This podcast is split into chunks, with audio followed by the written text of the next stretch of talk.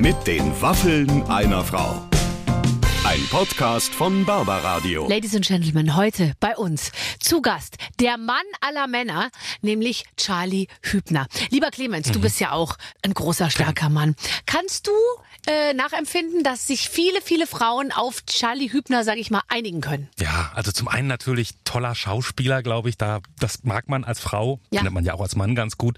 Dann auch so ein, so ein, so ein, so ein Typ, so ein richtiger Männertyp eigentlich. Ja, ne? Kann ich gut verstehen. Der schläft draußen, Ja. Mhm. der kriegt keine Mückenstiche, der hat keine Angst vor Spinnen. Diese ganzen ja. Themen. Muss sich aber im Podcast, also als großer sch- deutscher Schauspieler, auch Fragen stellen lassen, wie, wir wollen jetzt die Antwort nicht wegspoilern, aber wie viele Nacktbilder hat der Mann auf seinem Handy? Ja. Nach dieser Folge werdet ihr es wissen. Darauf gibt es eine ganz knallharte Antwort. Und wir fahren äh, noch mehr über seine Körperpflege und vieles mehr. Mein Gott, bei der Körperpflege, da hat er auch wirklich, Ja. wirklich viel zu tun.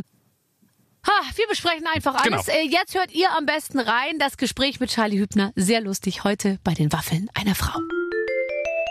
Freunde, äh, also heute muss ich mal ehrlich sagen, ähm, werden wir viele Zuhörer und Zuhörerinnen äh, auf uns ziehen können, denn äh, wir begrüßen einen Mann hier im großen Gespräch, ähm, den alle lieben. Es ist wunderbar, dass er heute da ist. Charlie Hübner! Uh, moin, hallo. Mach mal die Arme hoch. Ah. Ich grüße. Dann ich sieht man auch grüße- mal deine Schultern direkt am Anfang. Gut. Grüße die Menschen. Hallo, seid gegrüßt. Ja, sehr gut. Oh Gott, Mann, du hast aber auch so viel, was man angucken kann. Äh, jetzt nicht alles gleich auf einmal. Nein, Ähm, ist eben, eben. ich freue mich. Du bist leider nicht ähm, äh, direkt hier bei uns. Du sitzt in einem Hotelzimmer in, äh, in München. Ich gehe aber davon aus, dass du nicht in München bist, um Ferien zu machen.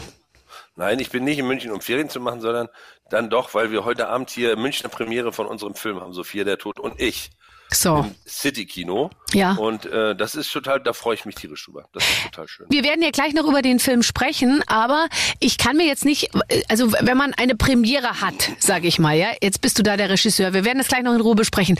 Was genau wird dann deine Aufgabe heute Abend sein? Ist man aufgeregt oder ist das eigentlich eher so geil? Man nimmt nur das Beste mit, weil der Film ist ja fertig und dann ist nur noch Party angesagt.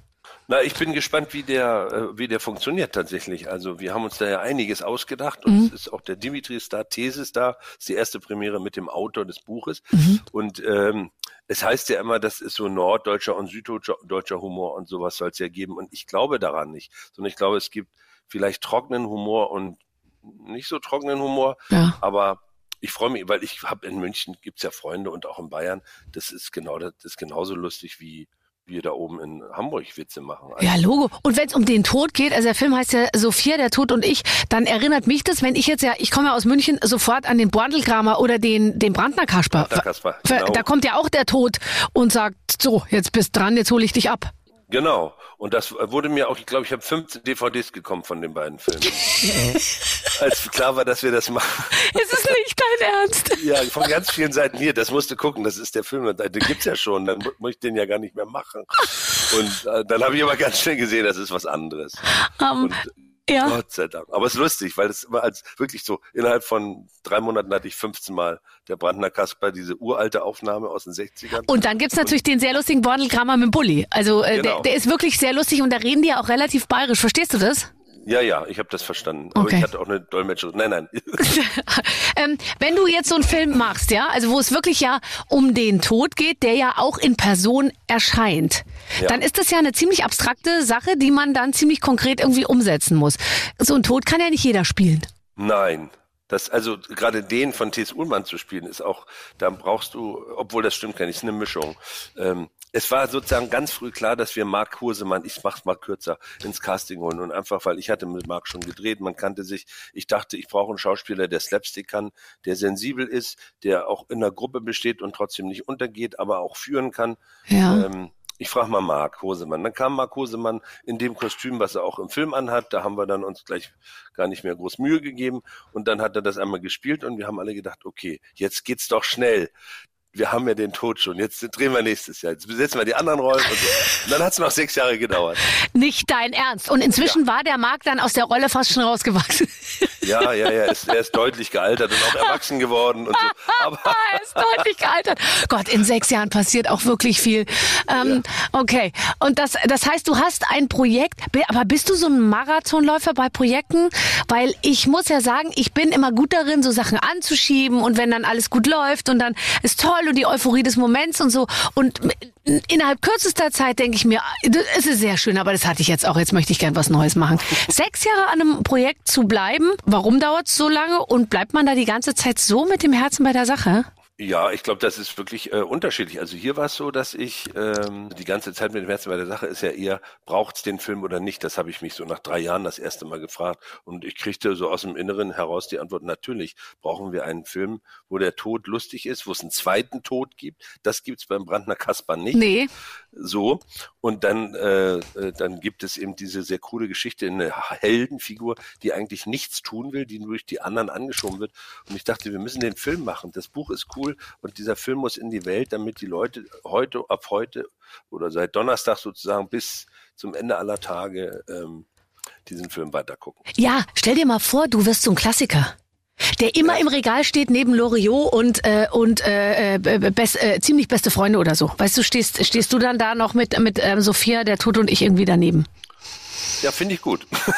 Das wäre total toll. Das, das wenn dann die Leute sich wieder DVDs kaufen, weil das mit dem Netz doch nicht so eine gute Idee war. Nee, und jetzt. Aber, und ich habe, also die Geduld ist sozusagen, Geduld ist tatsächlich eine Passion von mir und ich leide darunter überhaupt nicht. Ich hätte jetzt auch noch zwei Jahre gewartet. Für mich war klar, dieser Film muss gemacht werden und äh, äh, die Schauspieler müssen das auch spielen. So, und du bist ja diesmal nicht Schauspieler, ähm, sondern, sondern Regisseur. Bist du äh, sehr gut darin, anderen vorzuspielen? Und da kommt der Schauspieler wieder ins Spiel, dass du total genau weißt, wo die Sache jetzt lang geht. Also man hat da, also ich hatte dann immer schon eine Intuition, wie das klingt. So, und äh, ich habe erstmal nicht vorgespielt, weil ich das als Spieler oft komisch fand, ja. weil du dann ja sofort, das ist ja wie so eine Einengung und dann verhältst du dich eigentlich zu den Impulsen der Regie. Und ich dachte, die müssen jetzt alle erstmal wie die Hoppelhassen frei in die Wiese. Und äh, das, wo wir dann mit der Kamera oder mit der Erzählung nicht hinterherkommen, da muss ich dann was sagen. So. Mhm. Und da hat der Dimitri an einer Stelle irgendwann gesagt, nee, das ist, glaube ich, zu früh, dass er hier schon aufbricht. Und dann war ich in dem Moment, weil wir natürlich tausend andere Probleme klären mussten, auch, hm, das finde ich jetzt aber, na gut, ich lasse das mal so im Raum stehen, habe dann sofort die Muster schneiden lassen von der Schnittmeisterin Eva Schnarre und am nächsten Tag war ich total entspannt, weil der Schauspieler hatte vollkommen recht. Ja, ja, so. klar, du weißt ja, das ist ja das Gute, du weißt ja, wenn du gute Schauspieler hast, kannst du dich auf die auch ein Stück weit ähm, äh, verlassen. Trotzdem, ich, ich, ich durchblicke die Arbeit eines Regisseurs überhaupt nicht. Du hast natürlich häufig mit Regisseuren zu tun, deswegen weißt du genau, was die machen, aber es ist dann dann alleine da wirklich zu stehen, die komplette Verantwortung zu haben, das Budget, du, es ist ja alle gucken auf dich. Wenn es mal nicht weitergeht, es regnet, es Ding, eine Kamera ist gedingt, alle gucken dich an, oder? Und jetzt, äh, Charlie, was machen wir? Und dann ähm, muss man ja eine Antwort haben.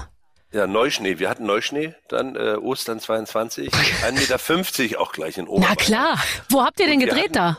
Na, über, über Berchtesgaden in den Dörfern Richtung Hallein. Mm. Da, Passfeldstraße, da gibt's ja diesen großen Pass, äh, der sozusagen deutsch-österreichische Grenze ist. Weiß ich da, genau, stand ich letztes Jahr auch oben drauf. Da haben wir uns rumgetummelt. Ist auch schön da. Also ich als Nordländer finde das natürlich total toll, weil man noch weiter gucken kann als bei uns. Mhm. Äh, aber nur eben, wenn man da oben steht. Ansonsten ist es schon ziemlich eng in der Bude. Aber aber da war dann so Neuschnee und dann war so die Frage, was machen wir? Und dann, dann also hörte ich, wie ich ins Telefon im Schnee stehen, Sonntagmorgen zur Produktion sage, ab jetzt entscheiden wir nach jedem Bild, was als nächstes gedreht wird. Also damit meine ich mich und den Kameramann. Alle Spieler haben hier zu sein, alle Spielerinnen auch. Und die Dispos, die es existiert, die könnt ihr einfach mal in die Tonne kloppen. Ab jetzt fahren wir auf Sicht. Oh, da das ist ein Satz, den höre ich so gern. Ab jetzt fahren wir auf Sicht. Da läuft mir immer so ein kleiner, auch sexueller Schauer über den Rücken, wenn, wenn, wenn, wenn ein großer Mann das zu mir sagt.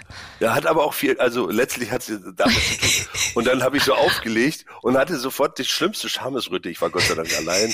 Die Bauern haben noch alle geschlafen. Äh, weil ich, jetzt habe ich tatsächlich solche Sätze gesagt. Aber so eine Ansage gemacht, ja. Un, unangenehm. Aber äh, nee, und das Tollste ist, dass die das ja dann auch gemacht haben alle. Und dann ja, merkt man plötzlich, oh Gott, die hören ja zu, was ich sage.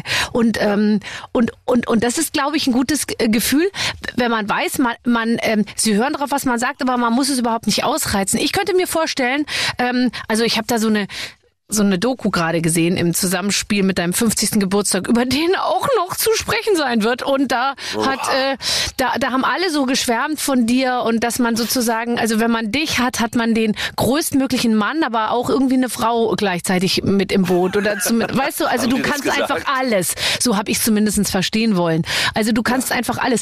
Ähm, das ist doch auch eigentlich heute ganz schön, als sage ich mal männlicher Regisseur auch zu, zu zeigen, dass ähm, dass man es vielleicht anders macht als viele andere Generationen es davor gemacht haben, oder? Ja, auf jeden Fall. Das ist ja uninteressant, das andere. Das ist ja noch so vom Militär geprägt und man denkt mit Druck und Gewalt. Also das ist ja seit 30 Jahren in der Arbeit, dass man sich auch immer als Spieler fragt, muss das jetzt so sein, dass ich durch dieses, durch diese hohle Gasse soll ich gehen? Warum? Das ist doch Quatsch. Stell mich doch erstmal in Regen aufs freie Feld, dann muss ich ja wirklich anfangen zu zappeln. Mhm. Und dann geh mit dem um, was aus mir herausgezappelt kommt. So. Mhm. Und das äh, ist eigentlich all die Jahre immer mein Thema gewesen. Ich, aufgrund meiner Größe und meiner Art, glaube ich, habe ich äh, Glück gehabt und bin selten durch, eine, durch ein Nadelöhr gequetscht worden. Aber ähm, ich beobachte, dass das offene, lockere, freie, so wie wir auch gerade klönen, immer, da kommt, kommt viel mehr bei rum. Ja. Bist du so gut in Bildern? Also als Regisseur musst du ja auch zusammen mit dem Kameramann wissen, wie das dann alles aussieht. Bist du so jemand, der auch so verrückte Fotos macht, so wie Lars Eidinger, dass man so, der fotografiert jetzt so Betten oder so rollende Papiertüten auf dem Kudamm oder irgendwie sowas, weißt du? Also wegwehende Tüten. Äh, hast du auch so einen speziellen, bist du auch so ein bisschen verrückt? Oder sagst du einfach, es muss schön aussehen oder ich will, dass alles blau eingefärbt ist oder ich, äh, man hat ja so eine, so eine ähm, visuelle äh, Fantasie auch. Ja, das ist, also es, es kommt bei mir immer darauf an, was ist, also warum, warum soll das Bild in den Film? Warum soll der Film da sein? Ja. Also wenn man sich jetzt die Mühe macht, dann muss, warum, also wenn die dann da kämpfen, die beiden Tode, die kämpfen ja irgendwann miteinander. Mhm. Ähm, was, also aus welcher Perspektive sehe ich das? Der Film heißt Sophia, der Tod und ich. Also guckt eigentlich der Rainer auf jeden Fall, aber auch irgendwie so ein bisschen der Zuschauer sieht etwas, was eigentlich in der Wirklichkeit nicht möglich ist. Heißt, das Bild muss ein bisschen unwirklich sein. Ja. Das, was auf dem Bild passiert, darf jetzt nicht so sein wie eine Straßenbahn am Sendlinger Tor, nee. die dann einfach anhält. So, okay. Also dann, äh, was haben wir für Möglichkeiten? Was gefällt uns? Das finden wir alles doof. Rot, Tod, Hölle, boah, langweilig, Heavy Metal 80er. Nee, ist nicht gut. Was haben wir denn noch an Farben übrig? So, so gehe ich eigentlich an Bilder ran. Mhm. Aber ich fotografiere auch dann manchmal einfach Tauben auf der Stromleitung. Verstehe, verstehe. Und das sieht sicher gut aus. Und wie hast du die beiden Tode dann kämpfen lassen? Ja, das ist so, das ist ja dann nur mal kurz vor Spoilern. Also wir haben dann gemerkt, es ist natürlich in der Filmgeschichte, damit spielt es ja auch ein bisschen immer gut, dann auch mal Zeitraffer und Zeitlupe einzusetzen. Ja. Dann gibt's ja noch das schöne große Feld des Sounddesigns. Also man erfindet Töne, da kämpfen ja zwei aus, der, aus dem Weltall. Also die kommen mhm. aus dem Weltall auf die mhm. Erde, das gibt's ja auch wirklich. Das macht ja andere. Geräusche, als wenn wir zwei jetzt miteinander kämpfen ja. würden. Jetzt stell dir mal vor, ähm, so Meteoriten kämpfen miteinander. Ist Wie klar. klingt das? Da hat der Sounddesigner im Wedding, im Berlin Wedding gesagt, da weiß ich ganz genau und hat uns dann sowas gebaut. Oh, ist das toll. Also von Farben her sind wir dann, weil das Licht ja auch immer wechselt, das spielen wir mit hell und dunkel, also es ist Tag und Nacht. Ich meine, da treffen ja eben auch zwei Meteoriten aufeinander. Das klingt anders und wir haben ähm, harte Schnitte, ganz viel Zeitraffer, ganz viel Zeitlupe. Also es soll auch äh, sehr gefährlich werden. Man soll auch denken, Charlie Hübner hat sich vertan und er zerstört gerade, das ist so Minute 36, er zerstört seinen eigenen Film. Er kann es nicht. Er soll es lassen. Er soll einfach aufhören. Oh er soll wieder, er soll sind, das, wieder sind das die Träume, die man hat? Wenn man an, ja, so ein, an so ein großes Projekt geht, ist das, ist, was sind, was ist der Traum, den du, den du träumst? Ich träume immer nackt auf einem Klo zu sitzen, ähm, mit zwei Saluntüren, die sich so, die so schwingenmäßig vor mir hin und her schwingen, die aber die ganze Zeit in Bewegung sind und die sind an einem Pfosten befestigt, aber darum ist keine Wand. Also das heißt, ich sitze mitten im Raum, muss groß, Nummer zwei, alle gucken zu. Das ist mein Angsttraum. Ich mache ein neues Projekt, ich gehe auf die Bühne, ja. ich mache ein Konzert, irgendwie sowas. Wovon, wovon träumst du? Nee, das, äh, bei mir ist das nicht anders. Ich glaube, das ist, weil ich das als Kind wirklich so machen musste. Nein, also, äh, nee, ich weiß gar nicht. Ich habe diese Angstbilder nicht, sondern ich ärgere mich dann, wenn das, was wir uns ausgedacht haben, nicht funktioniert. Dann ist das so, das ist dann wie so ein Papierhaus, was zusammenfällt. Oder wie so ein, äh, es gibt auch Salzburger Nockerln und dann. Ja, wenn du die zu früh aus dem Ofen rausnimmst. Ja, genau. Und dann meinst du, puff. Ja, So. ich, ich wüsste noch andere Beispiele, wo Sachen sozusagen äh, sich ganz anders entwickeln, als man sie, wo Sachen nicht so klappen, wie man sie sich ursprünglich mal ausgedacht hat. So, So. genau so. Okay, genau verstehe. So. Oh Gott, da wäre ich auch sauer. Und dann wird richtig. Man ist sauer und man schämt sich dann auch. Ja, ja. weil man irgendwas nicht gut. Aber dieses Angstbild hatte ich jetzt bei dem Film überhaupt nicht. Bei der Doku davor war es Döller, weil das Doku ist, Doku ist ja noch offener. Da weißt du ja nicht, bist du mit dem Fisch, in, äh, mit dem Schiff ins richtige Meer gefahren, gibt's da Karpfen oder nicht. Wenn du ins Meer fährst, schwer mit Karpfen. So, das ist bei der Doku schwieriger. Das ist hier, gibt's ein Drehbuch, da kannst du dann nochmal nachdrehen und so. Ja, trotzdem. Ich meine, es ist ein Riesending. Man stellt sich da vorne hin. Hast du schon mal einen Film beworben, den du richtig doof fandst? Du hast ja sicher auch irgendwann mal irgendwo mitgespielt, wo es nicht so war, wie, wie man es dir vorher versprochen hat. Oh ja. Und dann muss man auf Promotion-Tour gehen und sagen, wow. Wow. Und so. Und man denkt sich, lass mich hier raus. Ich will einfach diese Scheiße mir nicht nochmal im Kino angucken müssen. Wo ist denn diese gute Weinbar, denke ich dann immer, dass sich das anders anfühlt, dass ich so diese vier Zentimeter über der Erde andere Themen habe. Aber das ist das Schöne, um es umzudrehen. Bei dem Film, das kann ich wirklich, hätte ich auch vor einem Jahr nicht gedacht, dass ich mal so Sätze sage, aber bei dem Film weiß ich jede Sekunde genau, warum sie so ist und ich meine den genau so. Ja. Ich finde, das komplette Ding, jede Minute, auch jede Länge, wo man denkt, boah, können wir schneller gehen. Ja. Nein, das ist genau so gemeint. also, das kann man jetzt schon mal sagen, den Leuten, die jetzt ins Kino gehen, läuft ja seit Donnerstag. Der Charlie findet jede Minute genauso äh, richtig.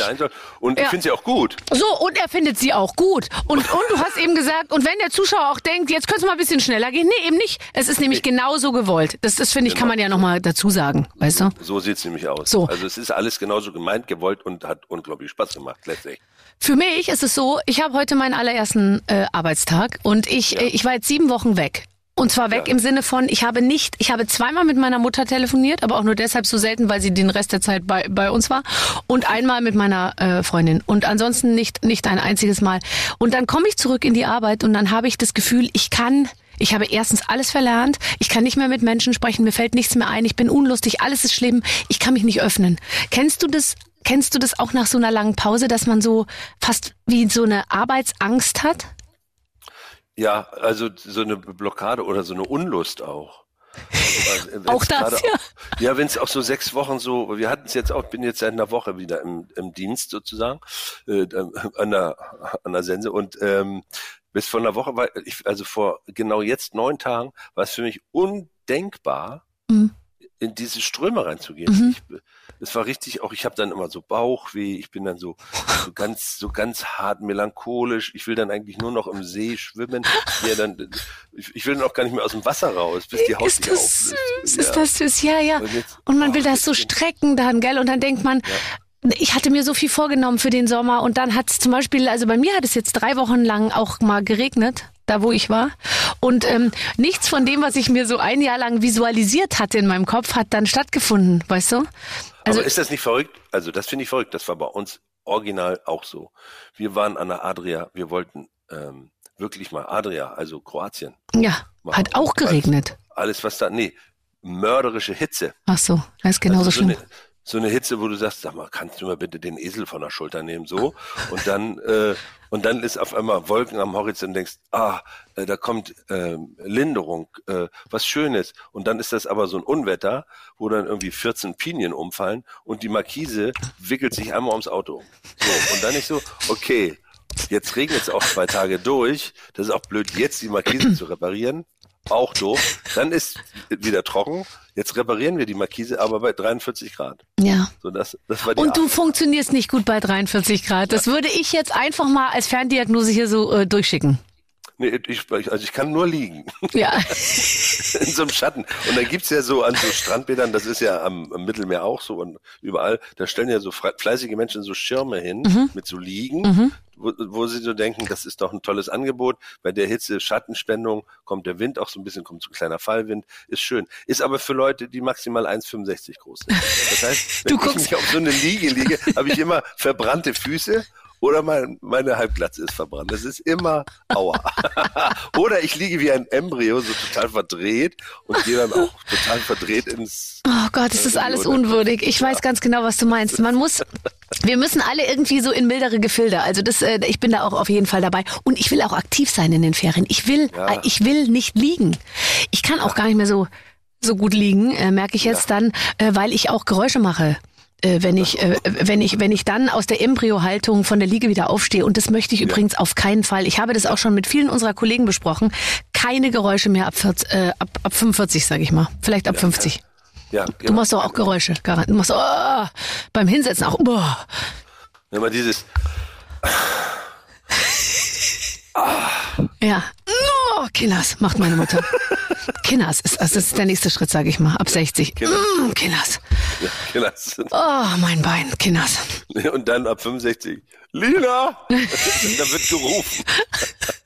da wird gerufen. Lena, hol mal mal Löffelchen. Ich will Eis. Ja, ja, ja. Ich weiß, Ich aber ist, bleib liegen.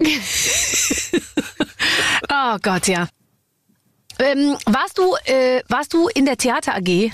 Äh, äh, nicht wirklich. Wir hatten, es gab bei uns ein Laientheater in der Kreisstadt. Das hieß äh, La- Laientheater Helgoland, weil die Insel, auf dem diese in so einem Wirtshaus stand, ist die kleinste Insel Mecklenburgs. Die ist inmitten von so einem See und die nannten sich einfach witzigerweise Helgoland. Warum auch immer. Man weiß schon warum. Und da war, das war ein Laientheater und da habe ich gespielt.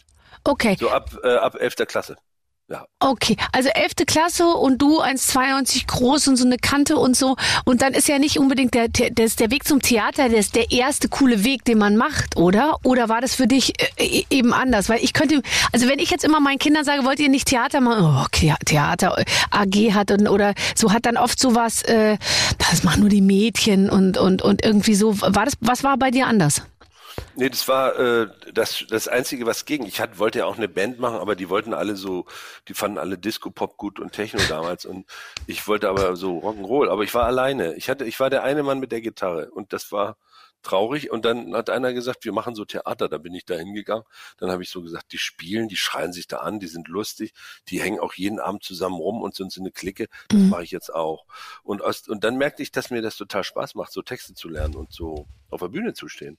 Und das war damals da in der Kreisstadt also die einzige Option. Oh, ja, ja, Und, dann, klar. und, und Film und Fernsehen undenkbar. Also Fernsehen, das war dieses Gerät im Wohnzimmer und Kino, das waren doch die aus Amerika und Frankreich. Das war für mich absolut nicht vorstellbar, dass das jemals was mit mir zu tun haben soll.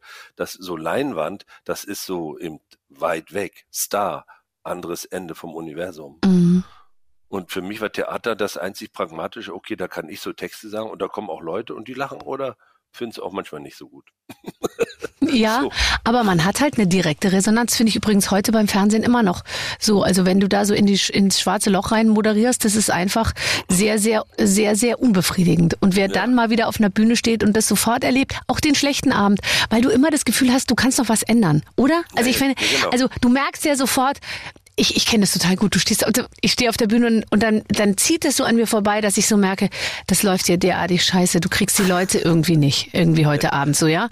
Und dann hast du aber immer noch das Gefühl, ich kann die jetzt irgendwie noch bewegen, während beim Fernsehen siehst du am nächsten Morgen, ah, ah ja, die Quote hat irgendwie, offensichtlich hat es keinen interessiert, aber du kannst es nicht mehr irgendwie beeinflussen, ja. Ja, ja. Und es bleibt für immer da. Beim Theater ist dann der eine Abend. Also ich habe ja im Theater beim Schauspielern mir irgendwann als junger Schauspieler angewöhnt, wenn ich das feststelle, wie du es beschreibst, dass der Abend unrund läuft oder die Leute überhaupt nicht wach werden, das, da habe ich immer angefangen, mit dem Fuß einmal aufzustampfen. Manchmal haben die Kollegen dann gesagt, bist du blöd, jetzt hast du die Szene kaputt gemacht.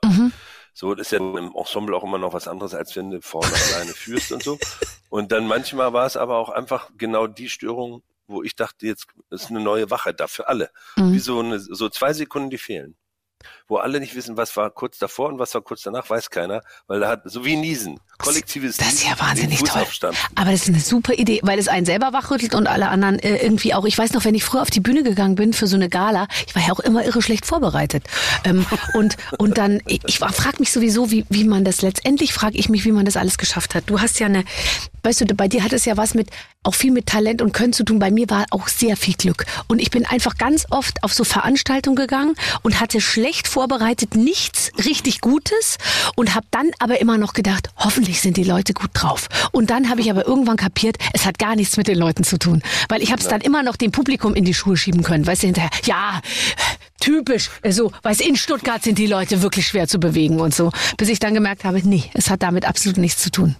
Nein, bei uns äh, ist das eigentlich auch so, dass es eigentlich bei uns liegt. Und äh, das mit dem Glück würde ich jetzt bei mir aber auch eher beschreiben. Das andere ist ja so eine Melange, was funktioniert, was nicht. Das hast du ja wirklich am Ende wenig im Griff, sondern du bist eine Art Quelle, so wie du ja auch eine Quelle, man hat ja so seine Gabe, die sehr intuitiv ist und der Rest ist dann, wo sich trifft in der Mitte. Ne? Mhm. Und manchmal trifft sich halt überhaupt nicht. Nein, nein, und nein. dann ist man wieder, ja. wo ist der nächste Weinland? Auf der anderen Seite ist es eben auch okay, solche Abende mal zu haben, wo man sagt, heute ist, es, ist das Konzept eben auch mal nicht so ähm, ja. äh, gut aufgegangen und dann und da muss man damit eben auch zurechtkommen. Hast du noch den Künstlermantel und den Künstlerhut, den du dir zu Beginn deiner Karriere äh, gekauft hast? Nee, leider nicht mehr. Also der, der Mantel war irgendwann verfilzt, mhm. der war durch, der war ja schon alt, als ich ihn kriegte mhm. oder äh, mir ergatterte. Mhm. Und der Hut war ähm, der war einfach dann durch, so speckig, ne? Mhm. So nach 20 Jahren. Das war dann einfach auch nicht mehr schön, den zu sehen. Hättest du ein Vogelnest drin bauen können. War das für deine Vorstellung so, dass man als, als, als Schauspieler trägt man einen langen Mantel und, und einen Hut? War das deine Vorstellung vom, vom, vom Schauspieler sein? Oder war das ein Requisit für, für auf die Bühne? Nee, das hast du privat getragen. Ja, es war, es ist also die, also es war einfach in der Zeit, da gab es noch einen Kollegen, der hatte dann so eine Schapka, also so eine, so eine Peaky Blinder Mütze auf mit Mantel, also diese schweren ja. abgetragenen Lodenmäntel. Das war Künstlertum bei mhm. uns. Mhm. Und dann, dann unterschiedliche äh, Kopfbedeckungen. Der mhm. Jägerhut, ich hatte dann diesen Cowboyhut aus der Türkei, den habe ich in der Türkei gekauft. Der hatte, der andere hatte so einen Schapka, aber es war schon so, so, so, sag mal, abgehangener Gangster-Look. Das war die Aufgabe. Ja, super. Um sich. Und damit geht man dann noch zu, damals war ja noch Handballtraining angesagt. Ja. Und dann sagt der eine, wo ich eigentlich herkam, aus dem kleineren Ort, äh, das war so im September oder so, Charlie, Fasching ist im Februar.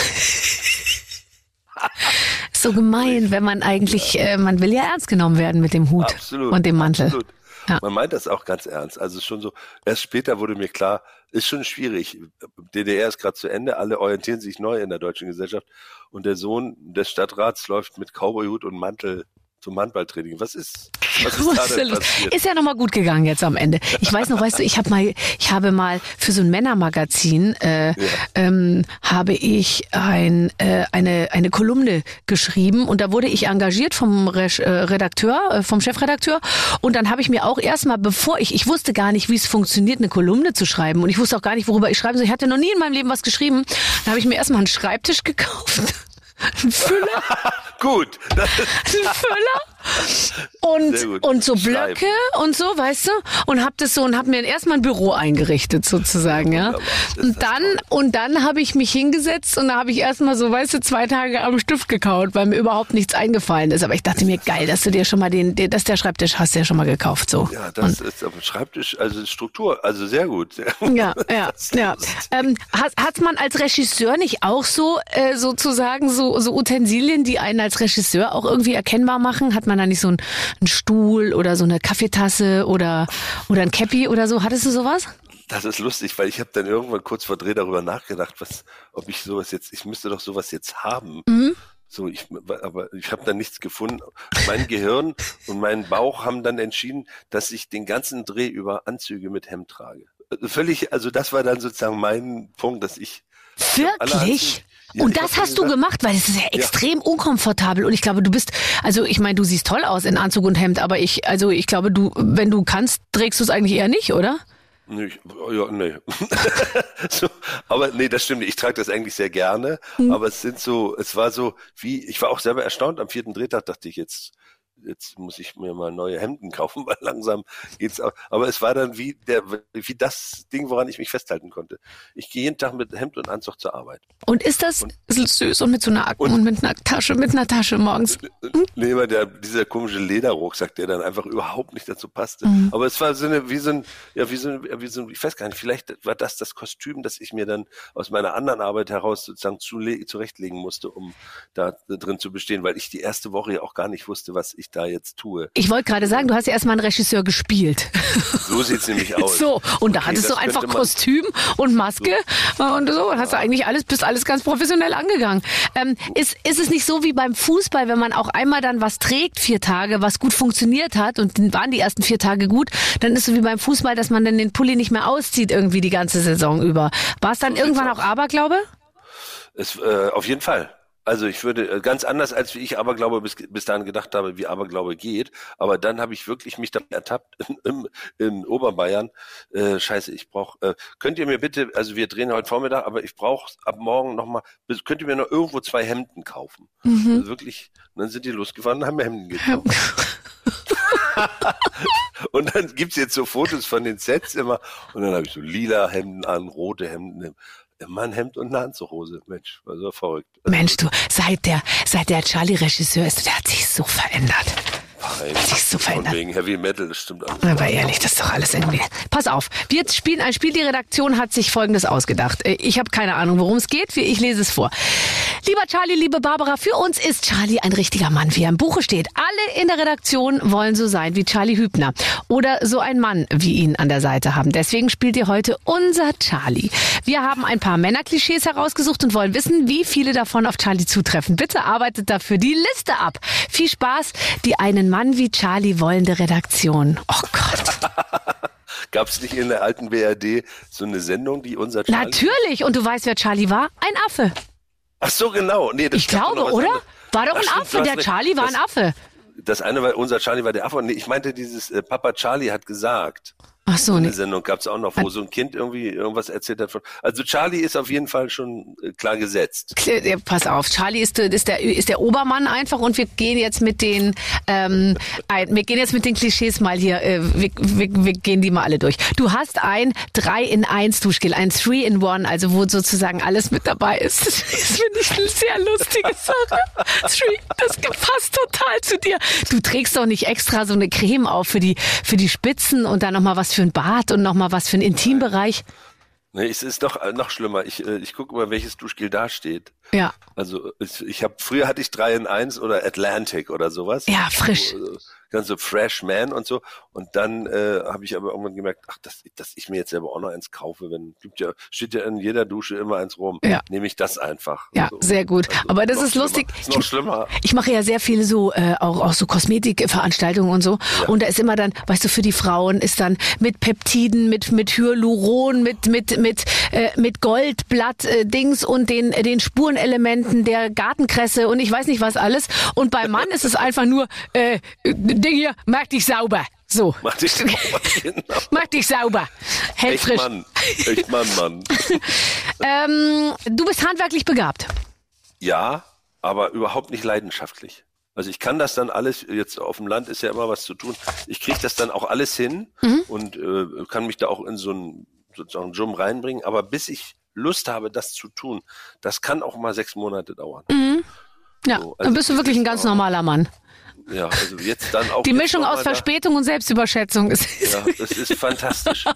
Okay, jetzt müssen wir, komm, dann bauen wir einen Schuppen. Er steht dann auch. Also so, das geht dann schon, aber bis ich da mal Lust drauf habe, naja. Ja, das kann ich gut verstehen. Aber wenn man dann hinterher davor steht, oder dann, dann ist es schon fast ein bisschen so wie ein Theaterstück gespielt zu haben. Dann, dann kann man, ist da was, was man geschafft hat. Na, vor allem das bleibt. Ja. Das Theaterstück ist dann wieder weg. Das ist dann so, pfuff aber der Schuppen bleibt. Wenn er schön ist, ist es auch schön, dass er bleibt. Wenn er nicht schön ist, dann sollte er lieber ein Theaterstück. Wenn er nicht so schön ist, dann empfehle ich dir, mal ihn so an wie so ein schwedisches Haus, dann sieht es immer toll aus. So ja, ein bisschen rot immer, und weiße Fenster. Weißt ja, du? Ja, man denkt dann immer, der hat Stil. Ja. Auch wenn das so steht. Ja, aber das ist wurscht, kannst du alles verkaufen. Ähm, du kannst, äh, du hast ein, du hast ein Nacktbild von dir auf dem Handy. Nein. Hä? Tatsächlich nicht. Warum denn nicht? Ich weiß auch nicht. Dass ich, jetzt, wo du die Frage stellst, denke ich das erste Mal darüber nach. Aber willst du nicht auch mal wissen, was die anderen so sehen, wenn sie dich angucken? Man muss doch mal wissen, wie man auf den Zuschauer so wirkt. Ach, da werde ich ja dann vielleicht am Ende doch noch eitel. Also das ist ja, das ist ja jetzt wirklich mühsam. Aber hast du nicht mal geguckt, wenn du so im Bett liegst, so seitlich, ob dein Bizeps, wenn man den so, wenn man ein bisschen von innen dagegen drückt, weißt du, dann wirkt er ja ein bisschen größer. Verstehst du, was ich Ja, meine? ja. also du bist ja, ja, sehr kräftig, aber dass man, dass man das dann in bestimmten Lagen oder so seitlich oder so, kann man das ja auch nochmal ganz anders zur Geltung bringen. Inszenieren. Das stimmt. Das, du bringst mich gerade so auf Ideen eher. Also das ist für die Redaktion jetzt eher, äh, da hat der kleine Junge noch was gelernt. Das ist ja fantastisch. Er hat kein Nacktfoto von sich auf dem Handy. Das glaube ich im Leben nicht. Ich habe tausend Nacktfotos von mir auf dem. Auf, äh, oh, das sollte ich jetzt vielleicht nicht sagen, aber ich, also ich habe es schon mal probiert, auf jeden Fall zu machen. Aber es ist gar Ja, nicht ja. so einfach natürlich. Äh, wirklich dann, also ich muss dann schon die Kamera drehen, nur jetzt als kleiner Tipp für dich, muss mich auf den Rücken legen, muss ganz doll ins Hohlkreuz gehen und dann muss ich die Kamera im Querformat Ja. reverse gespiegelt so halten und muss dann versuchen, und dann mache ich ja auch als Prominenter, versucht man immer den Kopf rauszuhalten, dass nie Brust und Gesicht irgendwie zusammen, verstehst du? Dass das nicht zusammenkommt. Ja, ja, ja. ja, ja. Also, äh, okay. Ja. Okay, ich werde, äh, Schau's dir einfach mal an, schau's dir einfach mal an. Äh, du liebst Grillen, nächstes Männerklischee. ja, da kann ich jetzt äh, rumdeuten. Früher deutlich, also massiv mehr. Ja. Aber wenn es dann so beginnt, also das ist schon krass, wie krass man da das Riechen und so, also wenn dieser Rauch und so, dann will man da auch, dann immer auch dieses sehr gute Klischee, was stimmt bei mir auch. Äh, Charlie, setz dich doch mal hin, du hast die ganze Zeit, nein, nein, nicht esse im Stehen, alles gut. Esst ruhig weiter. Ja. Also der Märtyrer, der, Natürlich, der aber am nächsten. Tag, so ein Scheiß, den ganzen Tag habe ich wieder am Grill gestanden, Ja. während ihr euch amüsiert habt und so. Das, kommt das ich dann von gehört. dir auch? Hab ich nicht gehört. Ja. Das Gespräch ist bei mir nicht angekommen. Ja, so, fantastisch. Schön, dass Und- ihr einen guten Abend hattet. Ja. Toll. Ja. Ich habe ja dann auch noch den Grill sauber gemacht, als die Tanzparty begonnen hat. ja, aber du hast doch dann da irgendwo im Sofa gelegen. Nein. Nein. Was? Wie? Oh, sehr gut. Also so haben wir es uns vorgestellt. Äh, nächstes Klischee. Du bist sehr ähm, einsilbig. Das kann, also das kann ausarten, das stimmt. Also ich kann auch das äh, durchreden, das, das kann ich auch sehr gut durchlabern, aber es gibt durchaus Momente, wo die Einsilbigkeit mir ein sehr willkommener Hafen ist. Da, da also da lege ich dann richtig lange an. Und ähm, merkst du dann in dem Moment, dass du dann für deine Umwelt so, dass es, dass es, äh, dass es, dass es schwierig wird oder oder oder kriegst du es gar nicht mit, dass du dich dann abkapselst? Äh, ich würde sagen, letzteres. Mhm. Das wäre, da müsste man aber für die Kontrollinstanz jetzt nochmal meine, vor allem meine Ehefrau fragen. Fragen, ja, ja, klar. Ja, Aber ja. ich würde sagen, ich kriege es nicht mit, sondern das ist dann wie so eine, es ist, weil das andere ist ja ein aggressiver Vorgang. Wenn du äh, dich entscheidest, einsilbig zu sein, das kenne ich eher aus der Arbeit, wenn mich was irritiert und ich äh, sozusagen anfange, mich aufzuladen innerlich, dann, wenn die Wut sozusagen sich so hochkoppelt, dann, ähm, dann werde ich sehr einsilbig, aber das ist dann so bewusst eingesetzt. Aber dieses, ja, ja. Aber mm, pass, passiert passiert das, dass die Wut äh, in, in dir sich sammelt, wenn du wenn irgendwas im Job ähm, oder so beim Spielen nicht so läuft, wie du dir das vorstellst? Und was passiert dann? Ja, das ist klar. An Proben, wenn sozusagen Proben sich so seltsam entwickeln oder auch Drehbuchsitzungen und du, man merkt so, okay, hier, hier wird ja nur noch emotional verhandelt. Geht es denn noch über, auch um das, was wir machen und warum wir das wie machen? Geht es jetzt nur noch um Launen? Dann entsteht in meinem Körper immer so ein, oh Leute, also wirklich. Und dann, dann ist, weiß ich immer, jetzt muss ich äh, aufpassen. Hast du gehst du in Kampf? Bist du gehst du mit Kollegen in Kampf? Wenn ich das Gefühl habe, es gibt gar keine andere Möglichkeit, ja. Aber vorher wird alles sondiert. Gibt es viele, äh, gibt ja auch wirklich viele Taktiken. Also ist ja ein langer Weg. Also es dauert wirklich, andersrum gesagt, extrem lange, bis ich dann wirklich im Kampf stehe. Drei bis fünf Jahre sind eigentlich das so der Schnitt. Einmal in drei bis fünf Jahren. Und ist es so, äh, und, und du, musst, musst nichts mehr dazu sagen, nur mal so, ist es so, dass es einfach Kollegen gibt, wo du sagst, das ist ein Arsch, äh, mit dem spiele ich nicht? Nein, das habe ich noch nie. Ah, okay. Nee, Nee, weil also das ist ja die, die, das ist ja immer die Zweierbegegnung, ist ja doch nochmal entscheidend. Wenn sich dann rausstellt, da ist jemand wirklich ein Arsch oder eine Ärschin, dann sagt man so, okay, das müssen wir jetzt nicht weiter betreiben, das Spiel. Und dann wird, gibt's ja auch Möglichkeiten, das dann einfach zu verhindern. Mhm. Aber Mhm. wenn so, so, ja. Guckst du dir andere Schauspieler an und bist manchmal fast entmutigt, weil es so viel Talent gibt auf dieser Welt? Oder bist du ermutigt von denen? Also aus heutiger Sicht würde ich sagen, mittlerweile ermutigt. Als Anfänger und auch so in den mittleren Jahren äh, äh, war ich manchmal auch einfach nur, ach, also A, die Möglichkeiten, die es woanders gibt und B, aber auch dachte, okay, das ist, das ist krass. Also mir fällt jetzt im Gespräch, aus dem Gespräch heraus, Philipp Seymour Hoffmann als Capote, damals Mhm, als mhm, Capote. mhm. Da saß ich im Kino und man war ja schon ein totaler Fan. Ich war ein Riesenfan von Philipp Seymour Hoffmann, bin's ja auch noch, obwohl er schon verstorben ist. Und dann kommt Capote und man denkt, okay, da hat jetzt ein Künstler, ein Schauspielkünstler einfach seine extrem stark laufende Biografie komplett, wie soll ich sagen, klein gemacht, weil er da was raufgestellt hat, was dreimal so groß ist wie die gesamte Karriere bis dahin.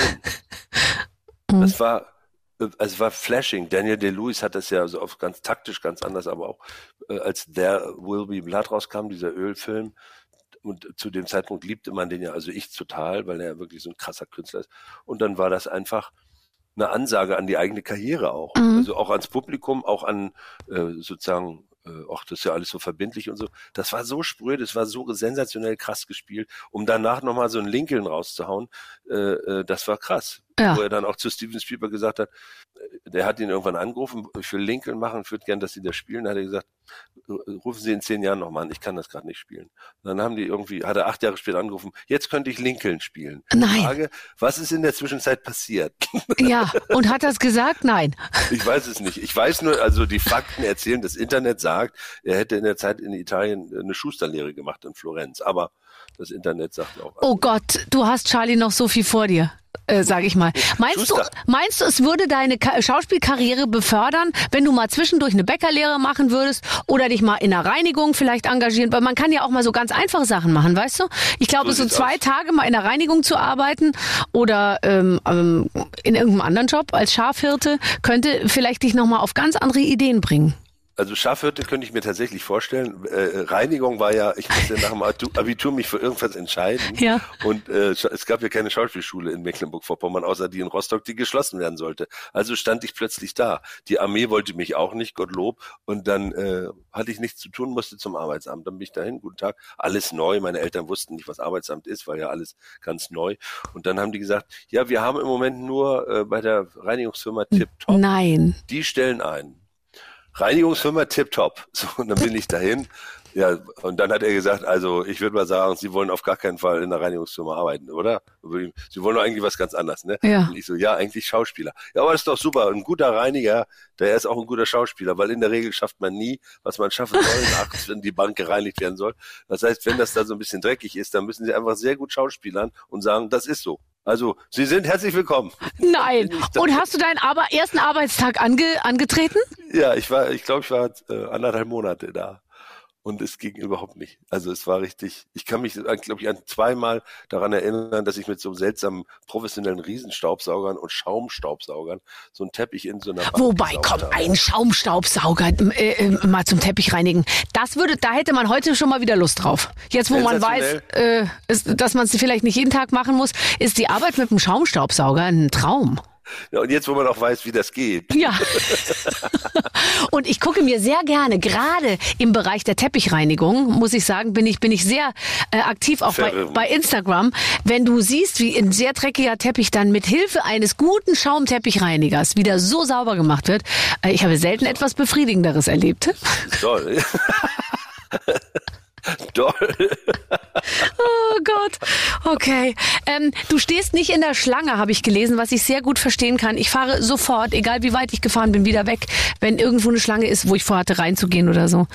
Machst so du das auch? Das ist so geblieben. Also Lina hat äh, sozusagen mit ihrer Herkunft also ähm, geschafft, dass ich im Ruhrgebiet ab und an manche Schlange mich anstelle, aber nur, wenn wir zu zweit oder zu dritt sind. Alleine niemals. Das schaffe ich nicht. Ich weiß auch nicht warum. Ich muss dann mich um andere Sachen kümmern. Bei mir ist auch so, ich fahre dann nochmal weg. Also zum Beispiel während ja. der Corona-Zeit hatte ich wirklich manchmal ähm, echte Essensengpässe, weil ja vor den Supermärkten musste man ja anstehen. Und ich ja. bin dann so oft, dann bin ich wieder nach Hause gefahren, weil ich mir dachte, ich stehe da nicht und ich bin sofort entmutigt. Wenn da fünf Leute vor mir sind, denke ich mir, nee, da ist mir meine Zeit zu schade. Totaler Schwachsinn, weil meistens ja. geht es ja immer viel schneller, als man denkt. Ja, ich habe auch alles probiert. Also so therapeutisch dann äh, mich hingestellt und dann so eine Stoppuhr auf dem Handy kannst du das alles machen. Da gibt's ja tausend Tools. Stoppuhr angemacht ja. und dann äh, geguckt, wie lange ich wirklich stehe. Manchmal sind's dann nur drei Minuten. Ja, klar. Aber mental, mhm. seelisch. Eine Wahnsinnsanstrengung. Krater, absoluter Krater. Ja, aber du wirst doch vorgelassen. Nein, also das habe ich noch nicht so oft. Ich, warte, lass mich überlegen. Ich will nicht lügen.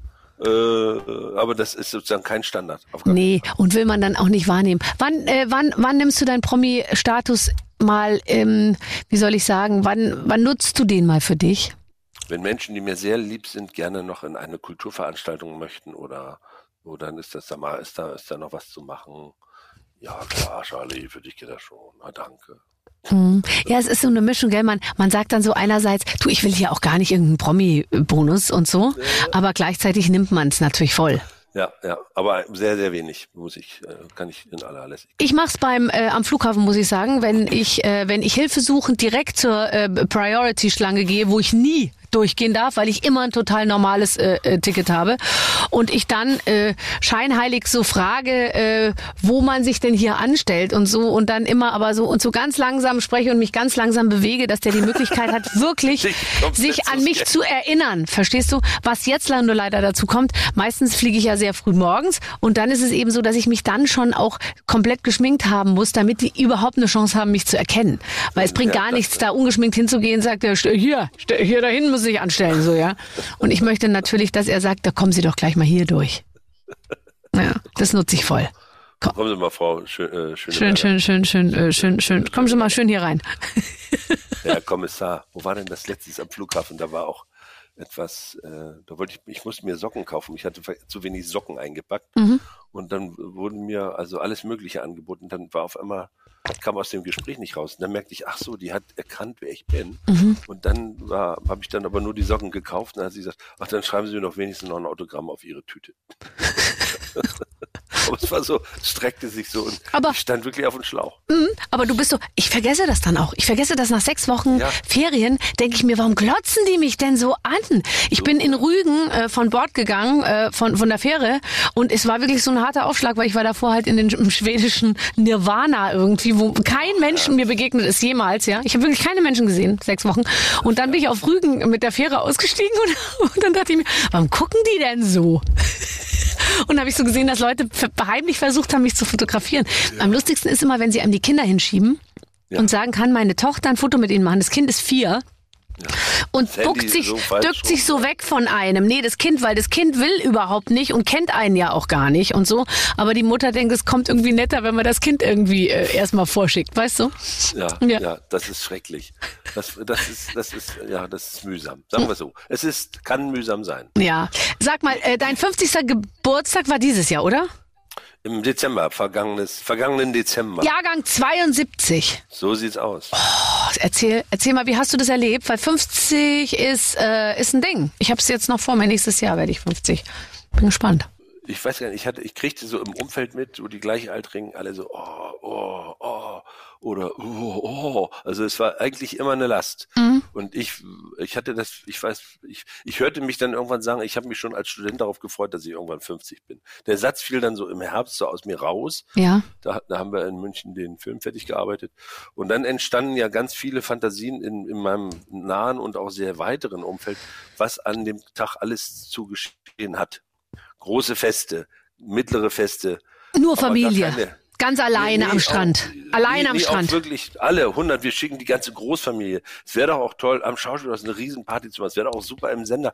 Also Ja. alle hatten ganz viel vor. Könnte denn nicht auch äh, die Punkte von RTL könnten kommen, wenn du weißt, was Ja. das sind? Punkt 9, Punkt 12 und Punkt irgendwas, weißt du? genau, sowas alles. Und dann, äh, dann, dann äh, dachte ich, ich mache das jetzt gar nicht. Ich habe dann alles, äh, es gab so eine Party, die geplant war. Wie gesagt, wir machen nichts. Wir sind wir vier, also Lina, Linas Sohn und äh, Karls Richtervater. Wir kommen zu mir, ich bekoche uns den ganzen Tag venezianisch. Das ist der Geburtstag. Und so Alle hast du es dann gemacht. Geschwister, Eltern, alle ausgeladen. Wir machen nichts. So haben wir es gemacht und äh, das war total super. Fight Club haben wir geguckt am Abend. Es ist nicht dein Ernst. Ja. Ja. okay. Und was hat sich geändert? Was äh, äh, hast du merkst merkst du körperlichen äh, Verfall? Merkst sagen, du, dass ja. du so guckst und siehst jetzt der Bizeps ist nicht mehr so wie der mal war vor ein paar Jahren? Merkst du das? Ja, ja. Ich merke Fall. das an Männern in meinem Umfeld, die sagen, die behaupten, ihr Körper würde sich jetzt doch sehr stark verändern. Na, ich merke, also die Tricks der Regeneration funktionieren nicht mehr. Oder das, ich mache jetzt mal sechs Wochen 16,8 und dann ist da unten die Bauchfalte wieder, wieder klargestellt. Mhm. Nö, nö, kannst du auch fünf Monate 16,8 machen. Ja, kannst du aus Da ändert 20 sich vier nicht machen mehr so irgendwann, viel. das ändert sich Ja, doch gar kannst nicht. auf 24,7 gar nichts mehr essen machen. Und trotzdem bleibt diese eine Falte für immer da. Hast du, haben die eine Doku über dich gemacht, der NDR?